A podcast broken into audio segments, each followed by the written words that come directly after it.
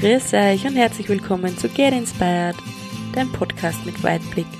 Heute mit Oliver Göri, der, so sagt er selbst, der lebende Beweis dafür ist, dass alles möglich ist. Er gibt dir drei Tipps für deinen Halt in deinem Leben und du erfährst von ihm, warum du nie, nie, niemals aufgeben solltest. Viel Spaß beim Anhören. Grüß euch und herzlich willkommen zu Get Inspired, dein Podcast mit Weitblick. Und heute wird's magisch. Und auf dieses Interview habe ich mich echt schon lange gefreut. Und ich rede jetzt gar nicht so lange herum. Ich stelle ihn euch einfach jetzt vor. Und zwar den lieben Oliver Göri. Als übergewichtiges Kind und leidenschaftlicher Gamer kämpfte er darum, in der Schule akzeptiert und gemocht zu werden. Als plötzlich seine Mutter verstarb, riss es ihm den Boden unter den Füßen und er driftete in eine Welt von Alkohol, Partys und Drogen und schlussendlich folgte die Obdachlosigkeit. Am tiefsten Punkt angelangt, merkte er, dass es so nicht weiterging.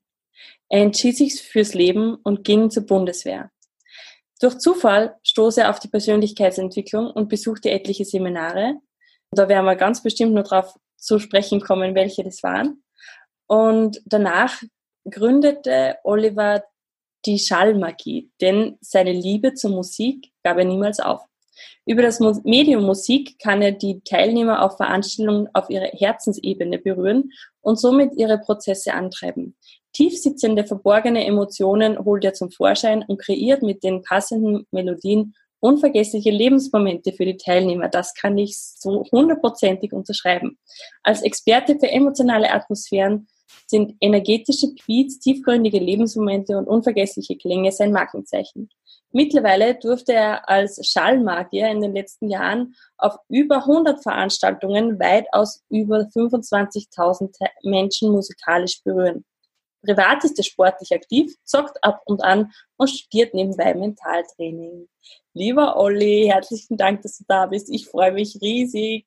Grüß dich. Liebe Ursula, vielen, vielen Dank, dass ich dabei sein darf. Hi. Hallo, nimm uns doch gleich mal mit in deinen Alltag.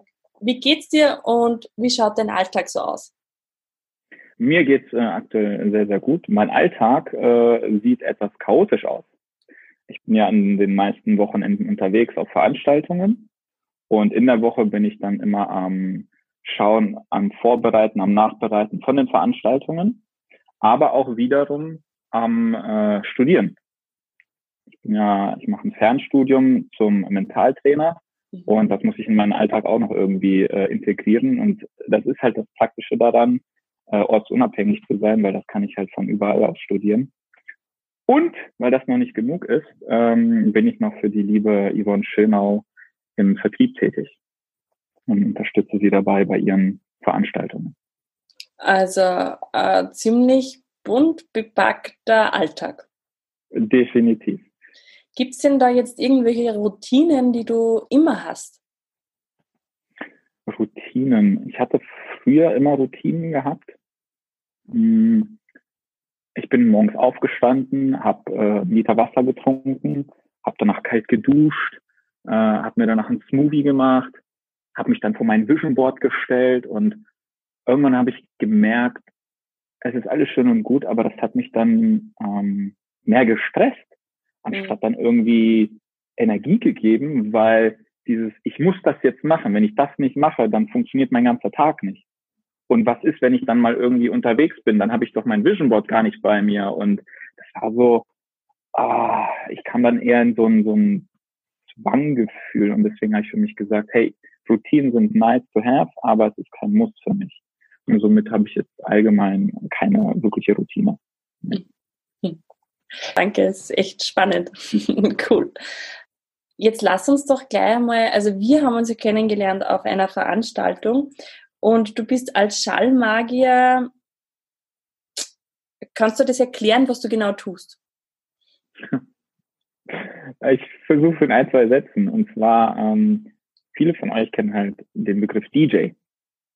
Dann weiß man sofort, was, was, was diese Person macht. Die sitzt halt am Pult und spielt halt Musik ab. Und ich mache quasi das Gleiche, nur auf äh, Seminaren in der Persönlichkeitsentwicklungsbranche ähm, und verbinde da quasi die Übungen ähm, die die Trainer und Speaker mit den Teilnehmern vollziehen, die verbinde ich quasi mit musikalischen Klängen. Aber so, dass sie halt auch passen. So, dass sie teilweise extrem in die Tiefe gehen können, wenn ähm, wirklich tiefgründige Übungen stattfinden. Da mache ich jetzt nicht irgendwie, keine Ahnung, David Guetta an, von, mhm. vom, vom Musikstil her, sondern wirklich eher was Ruhiges, was, was mit langsamen, ruhigen Beats und Klängen, damit die Teilnehmer sich wirklich in die Tiefe, in diesen Prozess begeben können. Denn Musik löst halt auch Prozesse aus und auch gewisse Emotionen. Musik ist der beste Transporteur von Emotionen. Es gibt nichts Besseres. Und da intuitiv die, die, die passende Melodie für die passende Übung zu finden, das ist halt quasi das, was ich auf den Veranstaltungen mache. Das heißt aber, du hast nicht, also wenn ich dich jetzt buchen würde für meine Seminare, dann ähm, kann ich nicht sagen, ich will zu dieser Übung dieses, dieses, dieses, dieses Lied, sondern du sagst, das ist mein Part und machst es quasi von, von dir aus und von deiner Expertise aus. Teils, teils, muss ich sagen. Also ich bin gerne, ich bin ein freiheitsliebender Mensch, äh, aber wiederum mag ich auch äh, Agendas und Skripte, wo ich halt weiß, okay, äh, gleich passiert X oder Y. Und ich unterhalte mich mit den meisten Veranstaltern halt vorher, was für Übungen haben die und haben die schon konkrete musikalische Wünsche äh, oder wie haben sie es bisher gemacht. Und dann schaue ich mir das an und sage, hey, okay, cool, passt. Oder darf ich mich da auch mit meinem Wissen einbringen und kann, können wir dieses Lied zum Beispiel gegen was Passenderes austauschen? Und die meisten sind dann wirklich so, die sagen, hey, ganz ehrlich, mach einfach. Du bist da der Experte drin, ich vertraue dir voll und ganz und ähm, bei dem bin ich halt auch sehr, sehr dankbar. Spannend. Und hast du jetzt, wenn du sagst, hast du einen Lieblingsmusikstil oder kann man das eigentlich gar nicht so haben als Schallmagier? Ach, kann man, kann man nicht. Ich habe früher sehr, sehr gern viel elektronisch gehört, mittlerweile immer noch. Also David Guetta und hast du nicht gesehen, EDM. Ähm, aber genauso liebe ich halt auch wirklich klassische Musik. Schön Piano-Klänge oder auch epische Musik. Von vielen bekannten ähm, Spielfilmen, von dem, das ist für mich ein, Gott gefühlt, von Hans Zimmer. All seine Melodien, das, die, die berühren mich so auf tiefer Ebene, ähm, was andere Lieder halt nicht können. Und da ist halt der Unterschied. Höre ich jetzt Musik einfach nur, um, um mich zu bespaßen oder um meine Energie hochzutreiben? Oder höre ich auch Musik, weil ich Dinge verarbeiten möchte? Prozesse. Ähm, wenn ich teilweise in Gedanken schwelge, höre hör ich auch manchmal wirklich so melancholische Musik. Weil das für mich in dem Moment mir hilft, meine Emotionen besser auszudrücken. Da höre ich jetzt nicht irgendwelche aktuellen Charts, sondern wirklich das, was meine Emotionen widerspiegelt, was mich dann auch wirklich da drinnen lässt oder ähm, ja, mich durch den Prozess halt hindurchführt. Deswegen so einen wirklichen Musikstil, da bin ich eher kunterbunt. Und gibt es irgendein No-Go? Ja, definitiv. Ich erlebe seit äh, Jahren mittlerweile in der deutschen Musikszene und es hat alles seine Daseinsberechtigung. Ähm, ich mache selten Deutschrap mhm. auf Veranstaltungen. Es gibt so, also deutsche Lieder ja, aber kein Deutschrap. Es gibt ein, zwei Lieder, die passen auch zu den Thematiken. Die sind gut, auch vom Text, von der Energie. Aber das meiste, was heutzutage so in den, in den deutschen Charts äh, von, von, und damit will ich niemanden irgendwie niedermachen, aber das passt dann halt nicht für meine, für meine, für, für die Musik, für die Veranstaltung. Deutschrap ist eher so, wo ich mir denke, hm, ich höre es ab und an selber privat, hm. aber da gibt es auch nur ein, zwei ähm, Sänger, die ich höre. Ansonsten ist das für mich so, damit kann ich irgendwie nichts verbinden, weil das ist teilweise hohl, ein hohler Text ohne irgendwie eine Bedeutung oder so. Hm. Deswegen, das ist so eher ein, sag ich mal, No-Go. Können wir, also lass uns jetzt einmal ein bisschen näher hinschauen, ein bisschen mehr einsteigen in das Ganze. Ich habe in der mhm. Anmoderation ja schon einen Teil von deiner Geschichte erzählt. Ähm, wie, wie war deine Kindheit? Meine Kindheit. Ähm, ich hatte an sich eine normale Kindheit, viele, viele Jahre lang. Ähm, wir sind, die waren jetzt nicht irgendwie super reich oder super arm, wir waren so der Durchschnitt. Ähm, ich war in der Schule jedoch eher so der Außenseiter, würde ich mal sagen. Ich habe ähm, versucht immer, ich wollte halt immer von, von den Menschen gemocht werden oder halt auch geliebt werden. Und ähm, das Gegenteil war aber der Fall. Ich war halt übergewichtig und die Menschen haben mich dann, oder meine Mitschüler, haben mich dann halt immer gehänselt und ausgelacht und auch vor anderen vorgeführt. Und ähm, deswegen war für mich die Schule nie wirklich so ein Ort, wo ich gerne hingegangen bin. Das war eher so ein Teufelskreislauf. Ich wollte halt irgendwie dazugehören, mit anderen was unternehmen, obwohl diese mich dann halt immer fertig gemacht haben, ähm, wollte ich dennoch in, im, im Umfeld von denen sein, weil ich auch nicht alleine sein wollte. Ich wollte halt dazugehören. Und da habe ich mich sehr, sehr nach der Meinung der anderen halt gerichtet und habe nicht mein Leben oder mein Ding gelebt, was ich vielleicht hätte gerne machen wollen, sondern eher so, okay, was kann ich jetzt machen, um damit die anderen mich mögen. Und das hat sich so wirklich durch meine Kindheit gezogen. Zu Hause, ich war nie der Typ, der irgendwie für die Schule großartig gelernt hat. Ich habe mich immer eher so da durchge, durchgemogelt, sage ich mal, für einen Durchschnitt 3,1, Realschulabschluss. Hm, privat habe ich ich war zu Hause, ab und an mal mit, mit, mit Bekannten habe ich mich getroffen, ähm, aber ansonsten habe ich die ganze Zeit gezockt. Das war so die Welt, wo ich dann halt äh, abtauchen konnte, weil da ich, ich war ein Fan und bin immer noch von Rollenspielen, da konnte ich halt meinen Charakter so bauen, wie ich ihn halt will, mit den ganzen Skills und mit den ganzen Ausrüstungen und Waffen und alles. Aber ich habe halt nie an mir gearbeitet. Das war halt die Sache was ich dann später realisiert habe. Ich kann dann halt weiter natürlich äh, zocken und mittlerweile ist auch diese Branche extrem im Kommen und gibt auch schon äh, riesen äh, Veranstaltungen. Aber wirklich erstmal mit mir selber mich zu beschäftigen, das war eher so der Knackpunkt. Weil so ein Charakter da in der virtuellen Welt auf, was weiß ich, Level 100, damit kannst du halt jeden fertig machen, aber was nützt mir das, wenn ich da im, im, im Alltag äh, wie ein Loser rumlaufe und nicht an mir arbeite, an meinen, an meinen Vorstellungen. Du, du bist dann als übergewichtiges Kind auch dementsprechend gehänselt worden. Mhm. Mhm.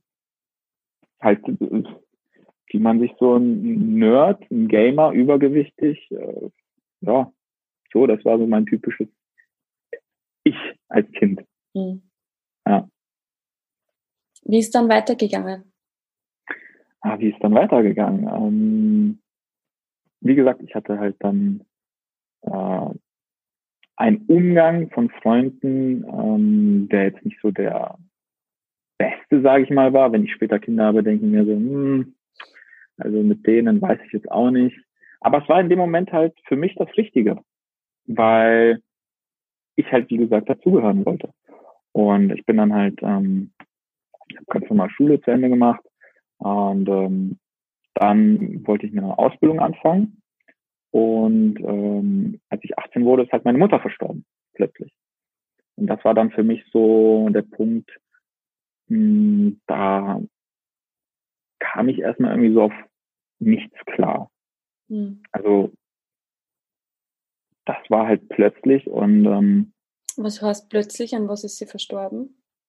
Äh, sie ist an einer Leberzirrhose verstorben. Das war jetzt nicht, also wir wussten schon, dass sie ähm, gesundheitlich nicht ganz also fit ist und gesund ist, aber dass das dann solche Ausmaße nimmt, äh, hätten wir dann halt wirklich nicht gedacht und ist dann halt von heute auf morgen verstorben. Und darauf kam ich lange, lange Zeit nicht zurecht. Ich bin dann halt feiern gegangen. Ich bin halt 18 geworden. Das war ein Tag vor meinem 18. Mhm. Ich war dann so, ja, ich könnte jetzt quasi alles machen, dann mache ich halt mal alles. Und war dann halt viel feiern, viel Party gemacht, habe eine Ausbildung angefangen, die ich aber nicht lange durchgezogen habe, wegen den ganzen Partys. Weil wenn du bis morgens um fünf, sechs auf der Party bist, kannst du nicht um sieben auf der Arbeit anfangen. Mhm. Und das hat sich dann durchgezogen und ähm, habe dann äh, die Ausbildung abgebrochen, habe dann ja immer mehr und mehr neue Freunde gehabt, sage ich mal, auf diesen Partys und bin dadurch halt tiefer in die, in die Szene, sage ich mal, Alkohol, Drogen. Ich bin schon immer sehr, sehr neugierig gewesen. Mhm. Das war ich schon immer, bin es halt immer noch. Und dementsprechend auch äh, den Drogen damals gegenüber und habe dann halt verschiedene Drogen ausgetestet und habe die halt über einen gewissen Zeitraum auch regelmäßig eingenommen. Aber nie, ähm, weil ich es gebraucht habe. Also es war nicht diese, ah, normal, du bist dann süchtig. Ich habe ich hab halt lange, lange Zeit gekifft und dann auch viel härtere Drogen genommen. Und ähm, das war aber nicht, weil ich es halt wollte oder musste. Ähm, ich habe auch das Rauchen angefangen und da ist eher so, ein, so, so, ein, so eine Sucht dahinter gewesen beim Rauchen. So, ich muss jetzt eine rauchen. Aber bei den anderen, bei den, bei den Drogen war das nie der Fall. Ich habe es halt nur genommen, weil ich dazugehören wollte. Ich wollte einfach nur äh, quasi einer von denen sein. Ich wollte akzeptiert werden von denen. Und als ich dann gemerkt habe, hey, so geht's weiter, ähm, hatte ich dann auch den Umgang zu diesen äh, Menschen dann halt Step by Step, sage ich mal, abgebrochen. Und da war auch keine Frage irgendwie so, ja, aber was ist jetzt mit den Drogen? Also das stand niemals irgendwie in Relation. Mhm. Ich hatte mit den Freunden keinen kein, kein, kein Umgang mehr gehabt und habe dann halt auch keine Drogen mehr genommen, weil ich gemerkt habe, okay, macht ja keinen Sinn. Wenn ich eh nicht da, mit denen weiter dazugehören möchte, macht auch keinen Sinn, irgendwie weiter Drogen zu nehmen. Und da war jetzt nicht irgendwie ein Entzug oder irgendwie sowas, sondern einfach von heute auf morgen damit aufgehört. Und wie ist das? Also du hast gesagt, mit 18 hat das begonnen. Ähm, wie lange hat sich das durchgezogen? Oh, ja, zweieinhalb Jahre ungefähr. Zweieinhalb? Dreieinhalb? Zweieinhalb, zwei, zweieinhalb Jahre ungefähr. Zweieinhalb Jahre hat sich das hingezogen und dann, boah, ich würde sagen, ein schleichender Prozess. Ich habe dann halt, ich bin dann weniger auf Partys gegangen, habe dann mit den Freunden kein, kein ich habe mich halt mit denen nicht mehr getroffen, ich hatte kein Interesse mehr daran, weniger Alkohol getrunken und ähm, so bin ich halt quasi auch da rausgekommen. Und jetzt habe ich in der, in der Anmoderation ja auch gesagt, du warst obdachlos. War das in dieser genau. Zeit? Genau. Ähm, du musst dir halt vorstellen, ich hatte dann äh, irgendwann auch kein Einkommen mehr, weil ich hatte die Ausbildung nicht mehr. Ähm, ich hatte ein paar Ersparnisse gehabt, die sind aber auch irgendwann weg. Und ich war ähm, in einer befristeten WG. Und befristet bedeutet, hey, du weißt, du bist zum Datum X, kannst du da wohnen, aber danach nicht mehr. Aber ich in meinem naiven Kopf und ähm, ich habe mich da halt nicht drum gekümmert. Und dann auf einmal war so, ja, in einer Woche bin ich ja draußen. Wo gehe ich denn dann hin? Und habe halt nichts Gescheites gefunden und habe dann halt ein, zwei Mal bei Freunden übernachtet ähm, das Verhältnis zu meinem Dad war damals nicht das Beste. Ähm, deswegen konnte ich auch nicht zu ihm hin und war dann ähm, über mehrere Monate wirklich ähm, ja, obdachlos. Aber jetzt nicht so, ähm, was viele wahrscheinlich jetzt so im Kopf so dieses Bild vor sich haben, so dass ich da irgendwie an der Straße liege und irgendwie nach, nach Geld bettle oder so, sondern ich hatte schon einen, einen geregelten Tagesablauf, sage ich mal, aber ähm, nur kein Schlafplatz. Ich hatte halt einfach keinen Schlafplatz. Ähm, ich habe halt auf Parkbänken oder auch in Gebüschen übernachtet. Ähm, zum Glück war es damals ähm, Frühling und nicht allzu kalt. Aber das war eine sehr, sehr prägende Zeit, weil ich gemerkt habe, okay, tiefer kann es ja jetzt nicht mehr gehen. Also ich kann nicht noch tiefer sinken. Und ähm, da in diesem Punkt zum einen hätte ich mir das gerne erspart, diese Erfahrung. Zum anderen war sie extrem wertvoll, weil so fing ich halt wirklich an, mir selber Fragen zu stellen. Mhm. Hey, ist das das Leben, was ich leben will? Wie bin ich hierher gekommen? Wie komme ich hier raus? Wenn du dann stundenlang auf so einer Parkbank da liegst und versuchst einzuschlafen, ähm, da kommen schon halt die krassesten Fragen und die krassesten Selbstreflexionen hoch. Und es war mir halt auch immer sehr, sehr unangenehm, wenn da irgendwelche Passanten vorbeikamen oder so. Da habe ich immer so getan, als wenn ich da einfach nur chillen würde. Aber im Endeffekt habe ich da halt geschlafen. Was war so das, das Schlimmste oder die, das, die prägendste Situation von dieser Zeit? Hm. Die schlimmste und prägendste war, als ich dann ähm, aufgeben wollte. Als ich aufgeben wollte. Ähm, ich habe halt, ich habe halt keine Perspektive mehr gesehen. Ich habe mir so gedacht, okay, tja, hast halt verkackt in diesem Leben. Da gibt's halt keinen Weg mehr hinaus und ähm, da wollte ich in meinem Leben ein Ende setzen. Da wollte ich von der Brücke springen und mich vom Zug schmeißen. Und da war halt so dieser Punkt, äh, wo diese Kehrtwende kam. Ähm, ist das jetzt wirklich alles gewesen? Was, wenn da noch mehr ist? Was wäre, wenn? Und dieses Was wäre, wenn war dann so laut in meinem Kopf, dass ich dann doch nicht gesprungen bin. Dass ich dann mich für mich und für mein Leben entschieden habe, weil ich mir gedacht habe, hey, was ist, wenn ich die Chance habe, mein Leben zum Positiven zu verändern? Und das war schon so mit einer der prägendsten Momente. Wie bist du da rausgekommen aus dieser Obdachlosigkeit? Ähm, ich bin da rausgekommen, indem ich mir dann einen ein Job gesucht habe, habe mir eine Wohnung gesucht und bin dann quasi langsam, langsam wieder in die Normalität zurückgekehrt. Ich habe äh, gekellnert ähm, in der Kneipe und in der Gastronomie. Ähm, ich war dann in der Gießerei, habe äh, dort auch extrem viel abgenommen, weil irgendwie draußen Hochsommer 35 Grad und in, in, der, in der Gießerei gefühlt 70 Grad. Da habe ich innerhalb von, von zwei Monaten fast 20 Kilo abgenommen. Das war schon echt mhm. heftig. Ähm, und so bin ich langsam wieder rausgekommen. Ich habe damals auch äh, meine erste Freundin kennengelernt. Sie hat mir ähm, extrem viel geholfen und äh, ihre Familie. Und ähm, das war dann für mich so auch mein Halt, mein Anker. Komplett alleine würde ich behaupten, hätte ich es vielleicht nicht geschafft. Also die tragen da schon wirklich einen extremen Beitrag dazu bei, dass ich da wirklich rausgekommen bin und deswegen bin ich denen auch mein Leben lang dankbar.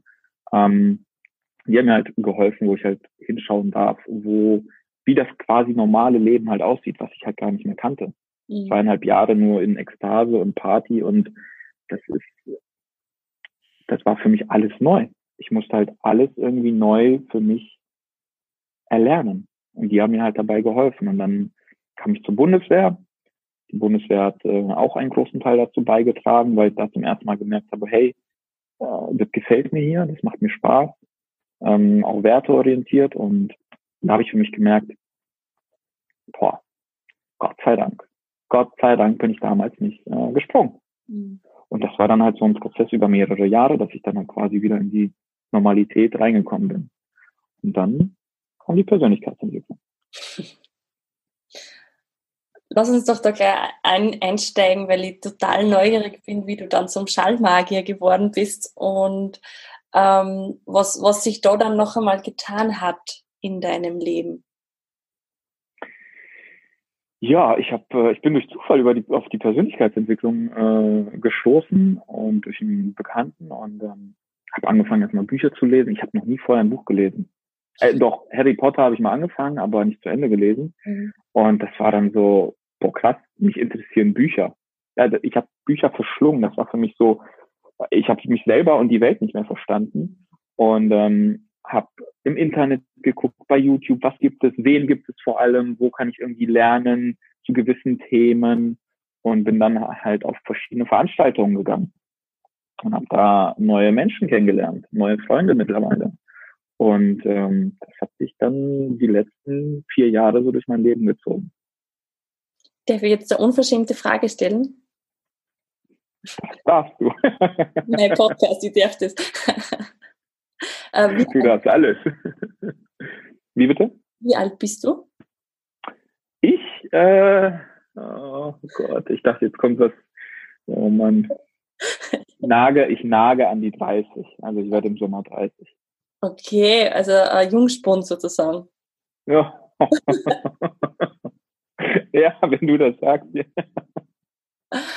Äh, das heißt, du hast das eigentlich jetzt innerhalb von den letzten zehn Jahren dein Leben komplett um 180 Grad gewendet.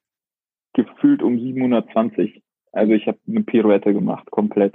Und das ist halt auch das Krasse, wenn ich so ähm, des Öfteren mich so reflektiere und auch zurückschaue, was, wie war ich vor zehn Jahren oder wie war ich vor fünf Jahren, das ist so teilweise kann ich das gar nicht mehr irgendwie glauben, so als wenn, als wenn ich das gar nicht gewesen wäre, als wenn das eine andere Person gewesen wäre. So krass habe ich mich halt selber äh, in den letzten zehn Jahren verändert. Und da ist auch wieder zu sehen, hey, ich sag halt, ich bin das lebende Beispiel, dass nichts unmöglich ist. Mhm. Du kannst halt von ganz unten äh, nach oben wieder gehen. Weil wenn du ganz unten bist, geht gar nicht tiefer. Du kannst nur noch bergauf gehen. Mhm. Und ähm, ist das, sage ich mal, dieses mh, Erlebnis oder diese Jahre notwendig dafür gewesen? Ich würde sagen, nein. Aber bei mir war es halt so der Fall. Und ähm, ich kenne viele andere, die sich mittlerweile nicht trauen, selbstständig zu machen, weil sie Angst haben. Angst vor Verlust, Angst vor Existenz. Und da kommt mir meine Vergangenheit zum Positiven, weil ich mir so denke, hey, was soll mir denn passieren, bitteschön? Hm. Ich bin ein Überlebenskünstler. Ich komme aus jeder Situation raus. Ich habe es schon mal geschafft und ich schaffe es nochmal. Und wenn ich auf die Schnauze falle, dann stehe ich halt wieder auf. Und das hat mich wirklich schon zum Positiven geprägt mittlerweile, ja. Was würdest du jetzt meinen Zuhörern und Zuhörerinnen sagen, wenn sie in einer schwierigen Situation sind, ähm, dass sie da diesen Halt nicht verlieren? Hast du da eventuell drei Tipps? Drei Tipps. Ähm, definitiv der erste ist, sich bewusst zu werden, ähm, dass du jetzt aus, der, aus, aus dieser Situation heraus möchtest. Erstmal bewusst werden, was ist denn jetzt eigentlich der Ist-Zustand mhm. quasi was oder warum bin ich jetzt äh, unzufrieden mit meinem Zustand. Ähm, dann zu wissen, wohin möchte ich denn hinkommen? Was ist mein Ziel? Und dann sich zu fragen, wie komme ich dahin? Und wenn dann die Frage, die Antwort lautet, ja, aber ich weiß nicht wie, dann guck in dein Umfeld, dich um, vielleicht ist jemand schon mal äh, diesen Weg gegangen. Oder schau äh, notfalls, äh, keine Ahnung, YouTube-Videos oder so und, und hol dir das Wissen von anderen. Weil so war es bei mir halt auch und so ist es bei mir auch. Ich habe auf viele Sachen nicht so die Antworten, ähm, aber dann frage ich halt die Menschen, die halt in diesem Bereich quasi Experten sind. Hey, was würdest du mir davon äh, raten oder wie soll ich da hinkommen oder wie soll ich das machen? Deswegen zu merken, hey, okay, ich möchte jetzt diesen, diesen Zustand ändern, ähm, ist schon mal so der allererste Schritt dann die Menschen halt suchen, die halt wirklich ähm, dir dabei dich unterstützen können und es dann einfach durchziehen und niemals aufgeben. Weil es werden Tage kommen, wo du dir denkst, das ist halt wie, wie, wie bei einer Diät oder im Training. Da kommen Tage, wo du einfach keinen Bock drauf hast. Und das ist auch okay so. Aber immer wieder sich bewusst werden, hey, kontrolliert mich jetzt, äh, werde ich kontrolliert oder kontrolliere ich jetzt die Situation? bin ich jetzt in der Macht über mein Leben oder werde ich halt kontrolliert? Mhm. Und das hat mir halt persönlich immer geholfen, weil du kannst immer eine Entscheidung treffen, mhm. etwas zu verändern und dann loszugehen. Spannend.